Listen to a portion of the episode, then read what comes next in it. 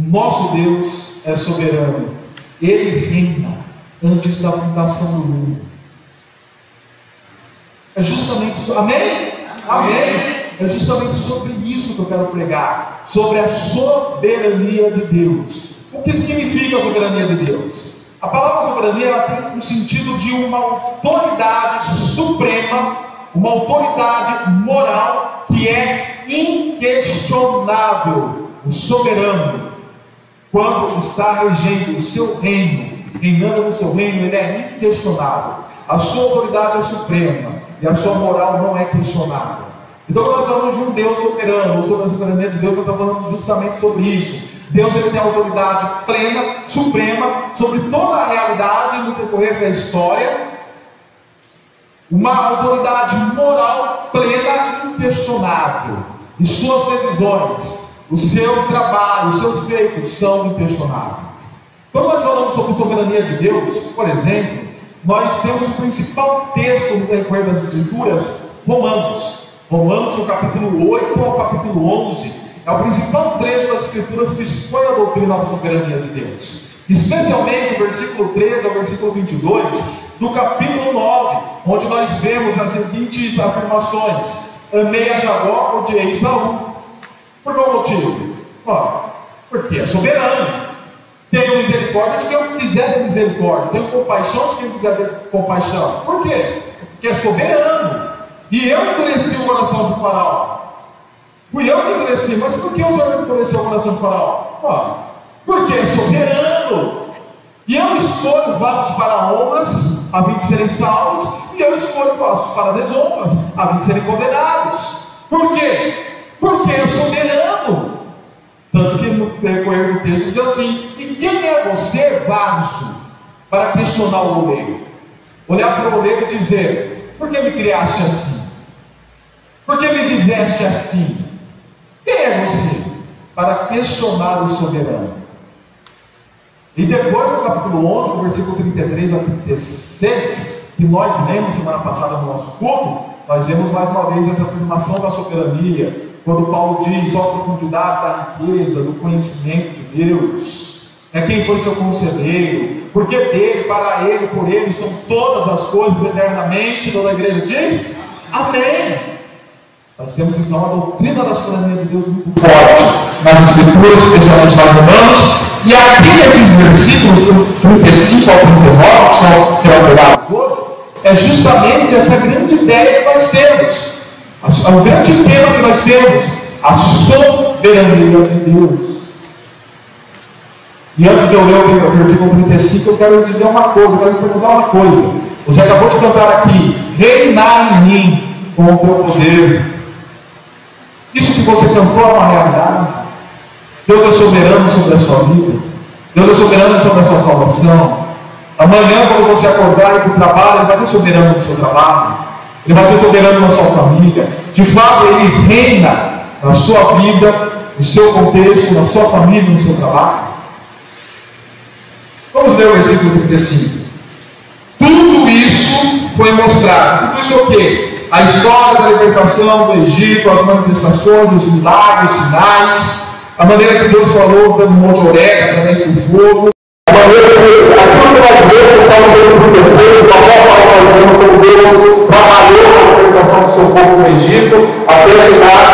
momento. Então, tudo isso foi mostrado. E a palavra mostrada aqui tem um sentido de ver, de. Então, tudo isso foi visto de tal maneira, grande percepção, de forma clara, para algum tipo de dúvida a vocês, o Senhor é Deus e que outro além dele. Qual foi o motivo? O motivo foi aqui para porque o povo precisava ser vitorioso, porque eles precisavam conquistar, pisar a terra. Não. O motivo foi para que todos soubessem que o Senhor é Deus. E não há outro, não há outro igual a. Daqui a pouco nós vamos ver aqui quem é que ganhou para presidente? Falta 3% da aprovação das urnas. Seja quem for, se foi Lula, se foi Bolsonaro que ganhou, eu quero dizer uma coisa para você, eleitor do Lula, eu quero dizer uma coisa para você, eleitor do Bolsonaro. Nenhum dos dois é Deus. E não chega nem perto dos pés do Senhor. Nenhum outro da história é igual ao nosso Senhor. Então nós temos um princípio teológico que nós chamamos de monoteísmo absoluto. Monoteísmo uma palavra significa um Deus. Teísmo, Deus, mono, um, um Deus, um único Senhor. Aquilo que lá no capítulo 6, depois, versículo 4, está escrito assim: Ouça, ó Israel, ouça, ó Eliana, ouça, ó Wanda, ouça, ó Pedro, ouça, ó João, ouça, ó líder, ouça, ó Brasil, o Senhor nosso Deus é o único Senhor. Observação: a palavra único aqui é o errade, que tem de um plural porque é um Deus em três pessoas. No português chamamos isso de substantivo coletivo, como por exemplo, igreja. Igreja é uma igreja composta de várias pessoas.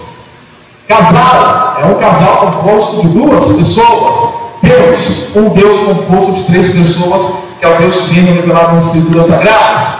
Isso é um monoteísmo absoluto, que está sendo tratado aqui no versículo 35. Até então, é, a, as atitudes eram para serem vistas da seguinte perspectiva: os outros deuses são falsos. Os outros deuses são falsos. Só esse é o Deus verdadeiro. Os outros deuses são limitados. Só esse é o Deus ilimitado. As seis pragas, por exemplo, no Egito, vocês sabiam que cada praga que foi dada foi para derrotar um Deus que os egípcios adoravam? Era para mostrar o poder daquele Deus limitado e como o nosso Deus tinha um poder maior que aquele Deus egípcio. Cada praga para mostrar que o Deus egípcio era limitado, que o nosso Deus era maior do que aqueles deuses adorados pelos egípcios. Até então era isso. Mas a partir deste momento, não é a questão que Deus ele é maior que todos os deuses. A questão aqui é que ele é o único Deus. Não existe outro Deus. E essa verdade é muito importante, irmãos. Vocês precisam captar isso realmente na mente de vocês. Muitas vezes no Antigo Testamento, especialmente lá nos profetas maiores, e aqui no Pentateuco, nos cinco primeiros livros, nós veremos essa expressão: o nosso Deus é único, o nosso Senhor é único, não há outro igual a Ele. Por quê? Porque isso vai ter um impacto para que você e eu entendamos, entendamos a singularidade da pessoa de Cristo Jesus no Novo Testamento. Queridos, eu falei e repito: o Antigo Testamento e o Novo Testamento tem uma linha que liga um com o outro. É que nem a nossa coluna vertebral, né, que liga toda a nossa coluna e todo o nosso corpo, na verdade. Assim é a Bíblia, ela tem uma linha que a liga inteiramente.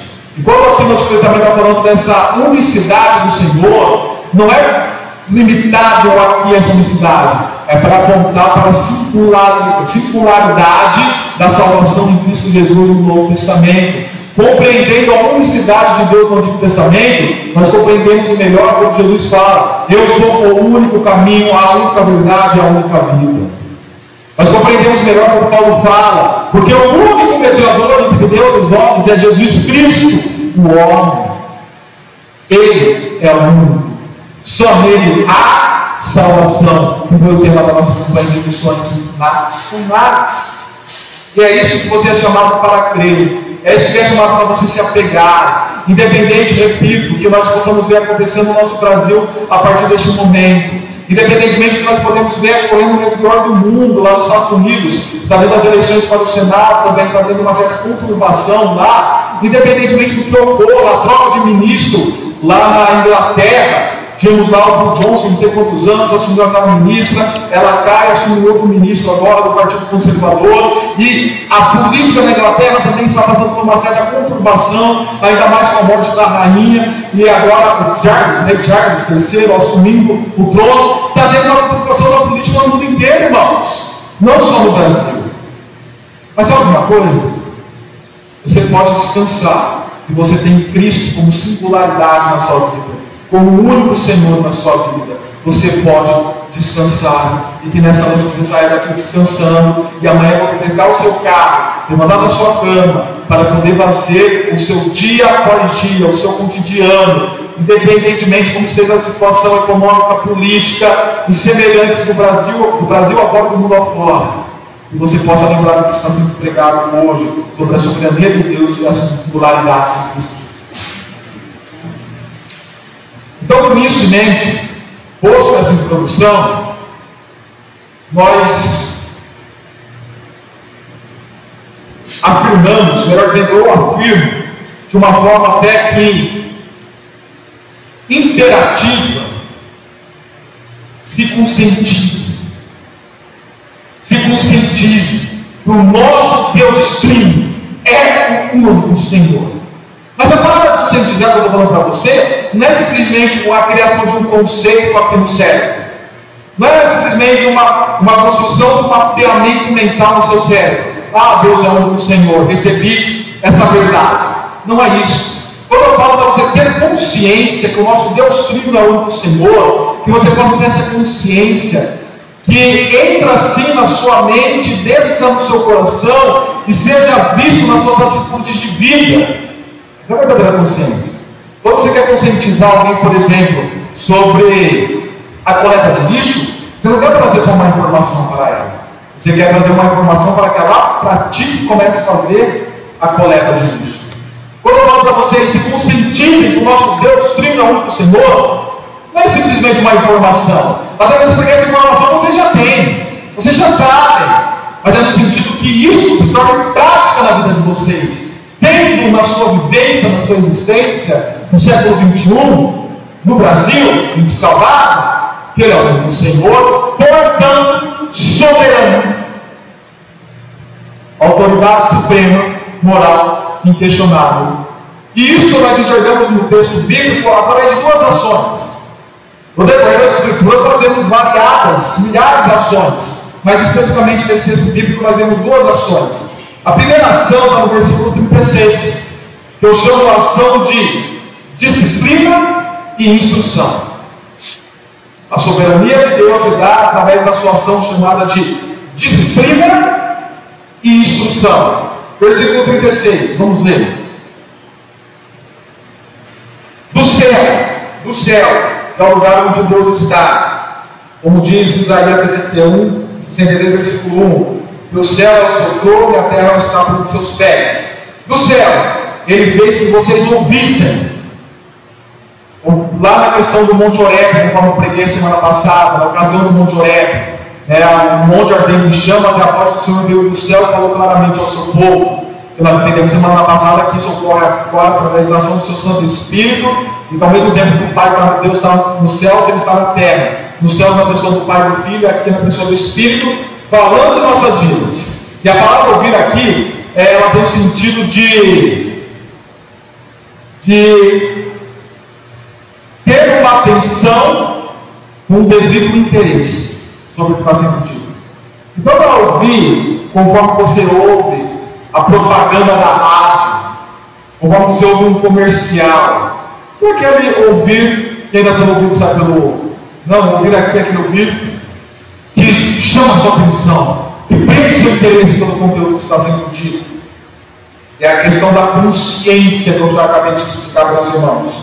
No céu de vocês ouvissem a sua voz, para disciplinar-os. Olha aqui, irmãos. Aqui eles ouviram a voz do Senhor para passarem por um momento de mensagem motivacional. Feche seus olhos, vamos fazer um gospel aqui, uma música, né? vamos aqui fazer uma terapia motivacional, veja o seu interior, tire aquela aqui em você para conquistar o mundo. Não, não é isso. A pregação cult, não é isso. O texto fala. A voz dele foi ouvida para que o povo fosse disciplinado. Enquanto você está aqui nesta noite para ouvir o Senhor falando através da pregação que está sendo pregada, porque nesse momento que eu prego, eu me calo, o Espírito Santo fala. Eu sou simplesmente um canal, um instrumento que tem que estar afinado para tanto. Nesse momento, não é para motivar o seu interior, mas é para te instruir, é para te ensinar, que é o sentido da palavra disciplinar aqui. Por isso que algumas versões, como por exemplo alguém da revista Corrigida, escreve para ensiná-los a Almeida, a Bíblia de Jerusalém fala para instruí-los.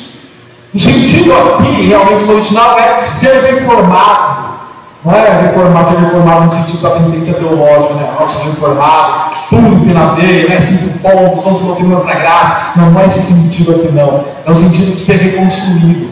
é de ser trabalhado, é de ser moldado, é de ser transformado pelo ensino que está sendo dito. Embora, vamos aproveitar aqui um momento, amanhã nós comemoramos os 505 anos da Reforma Protestante, que foi um tempo em que houve uma movimentação na igreja justamente para trazer a igreja para uma instrução no ensino. É o sentido da palavra aqui para nós.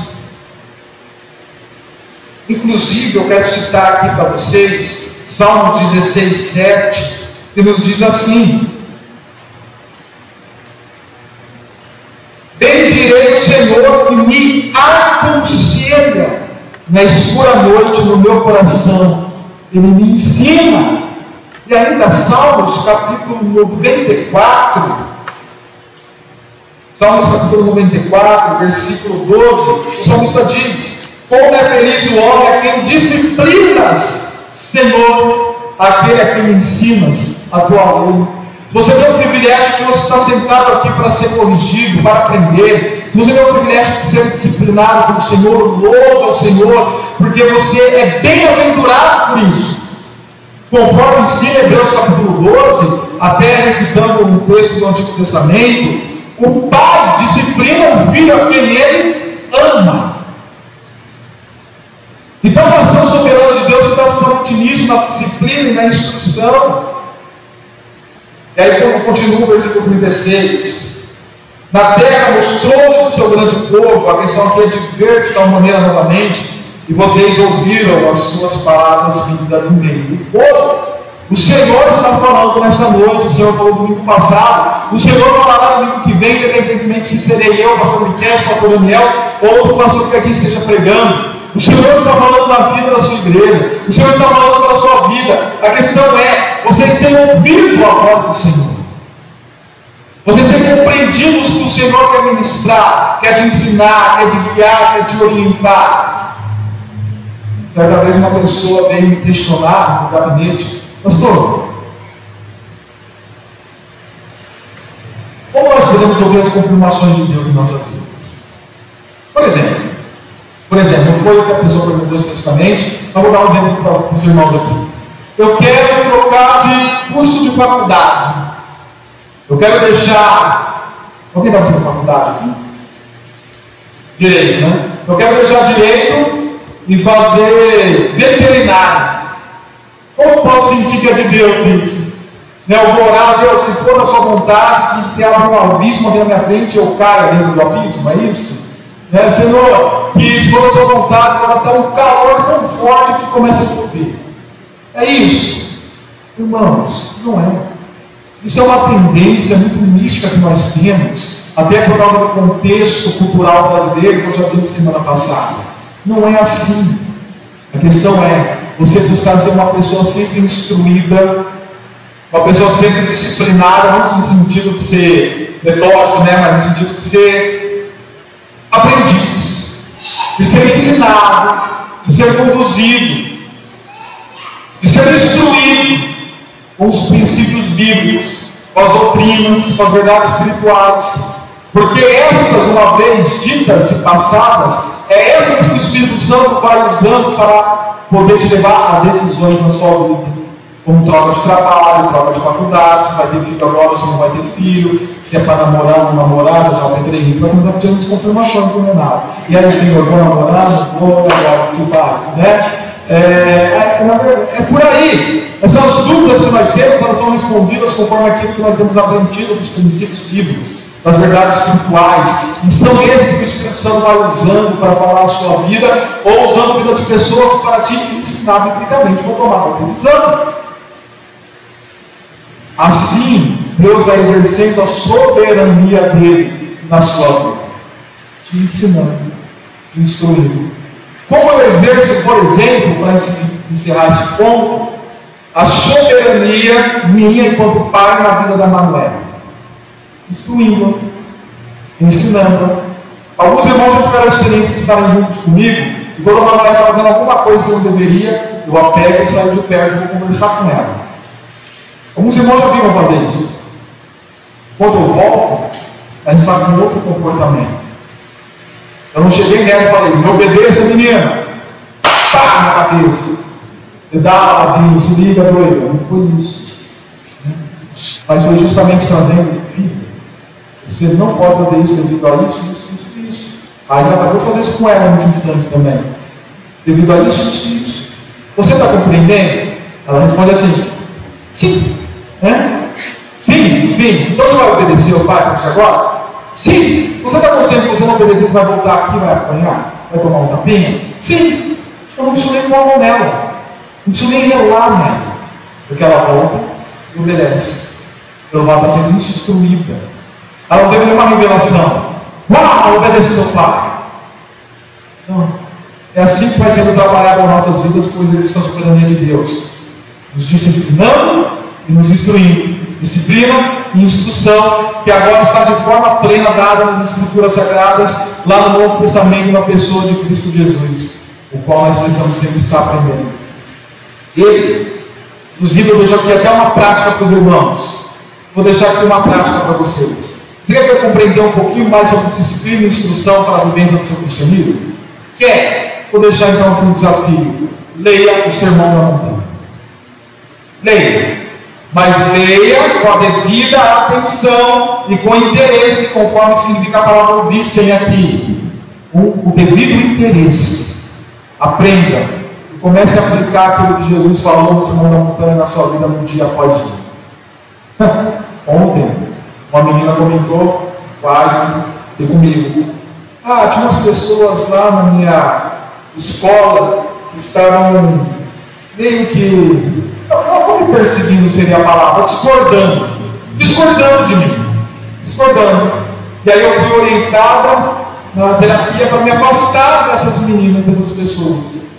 Aí você olha para Mateus capítulo 5 e fala: se o seu inimigo pedir para você andar uma menina com ele, antes, duas. Se ele pedir uma capa dele, duas. É dissonante uma coisa com a outra. Então, nesse sentido que eu falo, seja instruído pelas Escrituras e anda conforme as Escrituras. Até mesmo porque as pessoas, mesmo aquelas que nos testam, são usadas para forjar o nosso caráter crescimento. A segunda ação que nós vemos no princípio da soberania de Deus, ela se encontra na ação, no estabelecimento e libertação. estabelecimento e libertação. Versículo 37 a 38 diz assim: E por que amou os seus antepassados, a palavra amar aqui tem o sentido de olhar penetrante, tá? pelo fato de ter olhado de uma maneira penetrante para Abraão, para Isaac, para Jacó, para aqueles que foram retirados do Egito, e escolheu a descendência deles, a palavra descendência também pode ser traduzida como semente, a semente deles, fato de ter escolhido, ele foi pessoas tirá-los do Egito. Olha que interessante, ele amou e escolheu. Nós podemos ver essas afirmações também, por exemplo, no capítulo 7, versículo 13. Ele os amará, os abençoará, e para que vocês se multipliquem. Capítulo 10, versículo 15. No entanto, o Senhor se afeiçoou aos seus antepassados e os amou, e a vocês, descendentes deles, escolheu entre todas as nações, como hoje se vê. Nossa, por que Deus escolheu Israel, gente? Não escolheu o Egito? Por que? Nossa, que diferença que Deus faz, né? Deus escolheu Israel não o Egito. Escolheu Israel não a Síria. Ah, escolheu Israel e não o Câmara. Ah, por que Deus escolheu a, descendência de Sem lá em Noé para que viesse a nação de Abraão? Não, escolheu Cã, não escolheu Jafé, mas Sem. Ah, o que é isso? Por quê? Não, esse Deus não é justo, esse Deus não é amoroso. É o texto bíblico que fala justamente pelo amor que assim ele escolheu. E nós vemos a questão da eleição no capítulo 1, versículo 8 também. Por esta terra diante de vocês, entre tome posse da terra que o Senhor prometeu sob juramento tal aos seus, sob juramento tal aos seus antepassados, Abraão, Isaac e Jacó, e aos seus descendentes. Deus ele amou e ele escolheu. E essa mesma verdade é dita em Efésios capítulo 1, agora não para Israel, mas para a igreja, que por amor nos predestinou, que por amor nos escolheu antes da fundação do mundo Ele escolheu um povo, ele elegeu um povo, pela sua soberania. Ele fez a sua devida eleição. É interessante que semana passada, o pastor Jonas Madureira, ele pregou sobre a doutrina da eleição. Ele postou no Instagram e escreveu uma frase lá, né, sobre a questão, não sei o que tem, eleição. Eleição. Aí veio o, o TSE e informou, esse post fala sobre eleições, se quiser continuar, né? Era outra eleição, né? Estava tendo eleição lá, o TSE entrou, né? Mas enfim, irmãos, falando sobre a eleição, o Lula foi eleito, é o presidente do Brasil no ano que vem, ok? E o Tarcísio, governador do estado de São Paulo. Enfim, Deus elegeu, não Lula, Deus elegeu, não Lula, tá? Vou da igreja agora. Deus elegeu Israel, Deus elegeu a igreja, Deus elegeu pessoas, vidas, pela soberania dele. Goste você dessa doutrina, goste não. Ela é incontestável nas Escrituras. Ele elegeu, devido à sua soberania. E pelo fato de ter amado e eleito e ter é, predestinado, ele foi pessoa tirados do Egito. Como assim foi pessoa tirada do Egito? Com, devido ao, com o seu grande poder, justamente devido às manifestações do seu poder, devido à manifestação da sua, dos seus milagres e da sua graça também, podemos dizer, para expulsar diante de vocês nações nações maiores e mais fortes. Por exemplo, Israel estava no nível de Ucrânia, e a Rússia bombardeando, uma nação bem maior, bem mais forte. Mas a Ucrânia vai lá e vence a guerra. Um exemplo do que está acontecendo, um exemplo. Estados Unidos, vamos imaginar Estados Unidos, Rússia, China atacando o Brasil, e tem um, um, um potencial militar a menos do que essas três nações. O Brasil vai lá e ganha. É isso que aconteceu. Israel foi ganhando de nações maiores e mais fortes, porque Deus estava operando e realizando através de Israel. A fim de fazê-los entrar e possuir como herança a terra delas, das nações, como hoje se vê. É por isso então que nesses dois versículos nós vemos a ação soberana de Deus no estabelecimento e na libertação. Deus foi libertando o seu povo e foi estabelecendo o seu povo em uma terra própria, que seria posteriormente a terra de Canaã. E hoje nós também temos essa esperança vindoura. Quando nós olhamos, por exemplo, para João capítulo 14 e vemos Jesus falando naquele texto: Não se perturbe o coração de vocês. Creio em Deus, creio também em mim. Porque na casa de meu pai há muitos aposentos. Se não fosse assim, eu teria dito: Vou preparar lugar. E se eu for lhes preparar lugar, voltarei e te levarei para mim para que vocês estejam onde eu estiver. Paulo ainda nos fala lá em 2 Coríntios, capítulo 5, da seguinte maneira: Sabemos que se for destruída a temporária habitação terrena que vivemos, temos da parte de Deus um edifício, uma casa eterna nos céus, não construída por mãos humanas. Enquanto isso, gememos desejando ser revestidos da nossa habitação celestial. Porque estando vestidos, não seremos encontrados nus Pois enquanto estamos nesta casa, gememos e nos angustiamos, porque não queremos ser despidos, mas revestidos da nossa habitação celestial, para que aquilo que é mortal seja absorvido pela vida. Foi Deus que nos preparou para esse propósito, dando-nos o Espírito como uma garantia do que está por vir.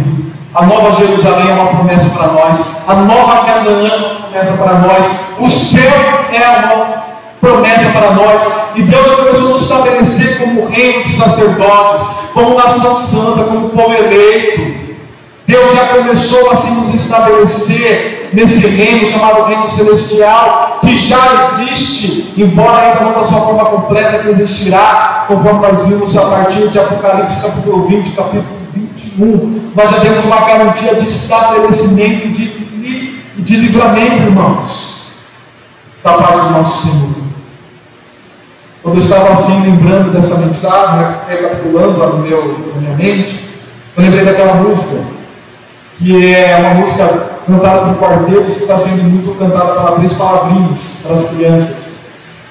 O céu é um lindo lugar, cheio de graça sem par. Meu Jesus, vou avistar, porque o céu é um lindo lugar. Eu quero ir lá. Lembra? é um lindo lugar, justamente. E muitas vezes eu, como Manuel, escutando esse clipezinho, eu me emocionei ao ouvir essa música. Porque nós temos a garantia de estabelecimento que já começou. Já começou. E não é a vitória do Lula a vitória do Tarcísio para tirar essa esperança do meu coração. Não é a vitória do Lula a vitória do Tarcísio para me tirar essa esperança do povo. Eu já estou estabelecido nos céus. Eu já tenho uma esperança de libertação que começou na cruz de Cristo. É importante notar isso novamente. Essa libertação e esse estabelecimento pela soberania de Deus que foi ocasionada aqui, ela aponta novamente para a nova aliança. Porque em Cristo nós vamos agora estabelecido na igreja, na Nova Jerusalém, conforme eu já disse, conforme eu li aqui para vocês, tendo a promessa da parte dele, que ele iria para o céu nos preparar um lugar, e temos essa libertação, porque a libertação do Egito e a vitória sobre as nações nada mais foi do que apontar, apontar para a grande libertação da pessoa de Cristo Jesus, lá no qual está sendo ressurreto no terceiro dia e se assentando no, ao, ao lado direito do trono de Deus, completando e contemplando a nossa salvação. Nós temos libertação em Cristo Jesus. Toma posse dessa palavra. Toma posse dessa verdade espiritual. Toma posse. Não no sentido pentecostal da palavra, irmãos. Não no sentido realmente de espírito de verdade. Tome posse dessa palavra de esperança que nós temos desse Deus soberano que nos, nos dá instrução e libertação.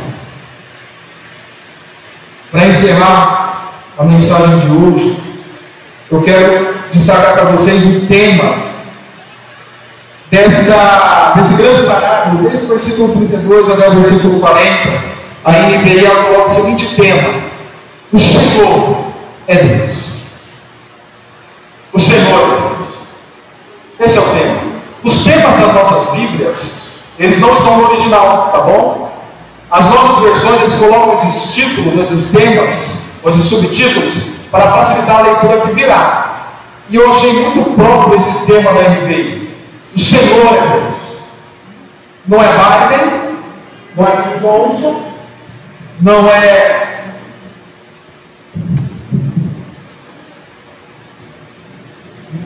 não é o, o, o Rei Charles não é o Lula, não é o Tarcísio. É Deus. Ele é o Senhor. Ele é o Senhor. Então por isso, depois de tudo isso que nós pregamos, leia o versículo 39 comigo. Reconheçam isso hoje. E a palavra reconhecer aqui tem o sentido realmente de ser informado. Sejam informados. É a mesma palavra que encontra em Oséias 6,6 que digam: conheçam e prossigam a conhecer o Senhor. E ponham no coração, e a palavra aqui em algumas versões traduz como meditem outras versões reflitam. O sentido é realmente tragam à memória que o Senhor é Deus. Querido, essa palavra não foi mais bem colocada que nesse dia das eleições que nós vamos viver, então eu não tinha pensado nisso. Mas, queridos, nesse dia hoje de eleições, ponham isso reconheçam. Não se preocupem se seu adversário político ganhou a eleição. Seja o Tarcísio aqui ou o lá põe seus corações reconheçam que o Senhor é Deus. E é Ele que está em cima dos céus e embaixo da terra, reinando. Reconheçam isso. Não há nenhum outro Deus além dele. Tenham essa informação. Tragam isso à memória em todo momento. Reflitam Adorem ao Senhor pela sua soberania. Peguem e propaguem tamanha verdade. Inclusive, hoje se encerrou a eleição. Eu nunca vi tanto posts, tanto compartilhamentos como eu vi nessa eleição. E muitos que compartilham sobre ideologias políticas ou de cristãos sobre ideologias políticas, é marxismo cultural de um lado, é coisa que o Olavo Carvalho fala do outro, é coisa com o Lula aqui, do Bolsonaro lá, do Senado norte-americano. Querido, se você assim fez, agora faça em relação à soberania de Deus. Pense esse desafio. A cada um post ou a cada um compartilhamento que eu fiz no Insta, fiz no Face, fiz no WhatsApp, em relação ao meu candidato, eu vou fazer dois em relação ao meu Deus. Sobre a soberania dele, sobre o reinado dele, sobre o domínio dele, sobre a unicidade e singularidade dele em Cristo Jesus. Tenha em mente o que Pedro falou em Atos capítulo 4, versículo 12. Atos 4, 12. Não há salvação em nenhum outro, pois debaixo do céu não há nenhum outro nome dado aos homens, pelo qual devamos ser salvos. E este nome é o nome de esse nome é o nome de Jesus. Esse nome é o nome de Jesus. Amém. Oramos. Senhor, que nós possamos nos apegar a essa verdade espiritual da soberania divina, da soberania do Senhor. Que nós possamos de fato ter em nossas mentes, de forma prática, atitudinal, seja em nossos trabalhos, em nossas faculdades, em nossas casas ou onde quer que estejamos, do exercício da soberania do Senhor sobre nossas vidas, para que os outros olhem para nós e vejam que o Senhor é Deus nas nossas vidas e só o Senhor nossas vidas sejam testemunho, testemunhos vivos do agir da instrução da libertação do Senhor, como Israel assim foi no Antigo Testamento. E que possamos em todo momento, em toda circunstância,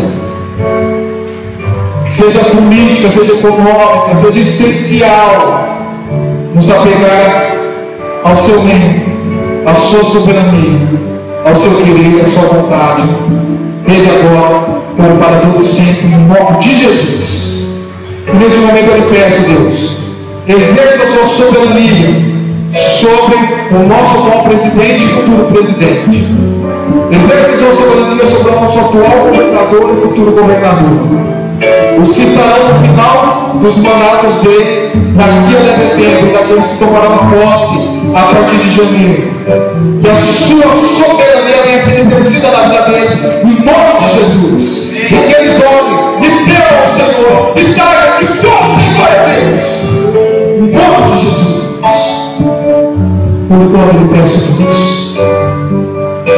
E que a graça a salvação do nosso Senhor Jesus Cristo, a amor de Deus o Pai, e que a comunhão e a consolação do Espírito Santo de Deus estejam sobre todos que aqui estão sobre toda a igreja do Senhor espalhada pela face da terra, desde agora para todos sempre. Em nome de Jesus, toda a igreja diz. E amém.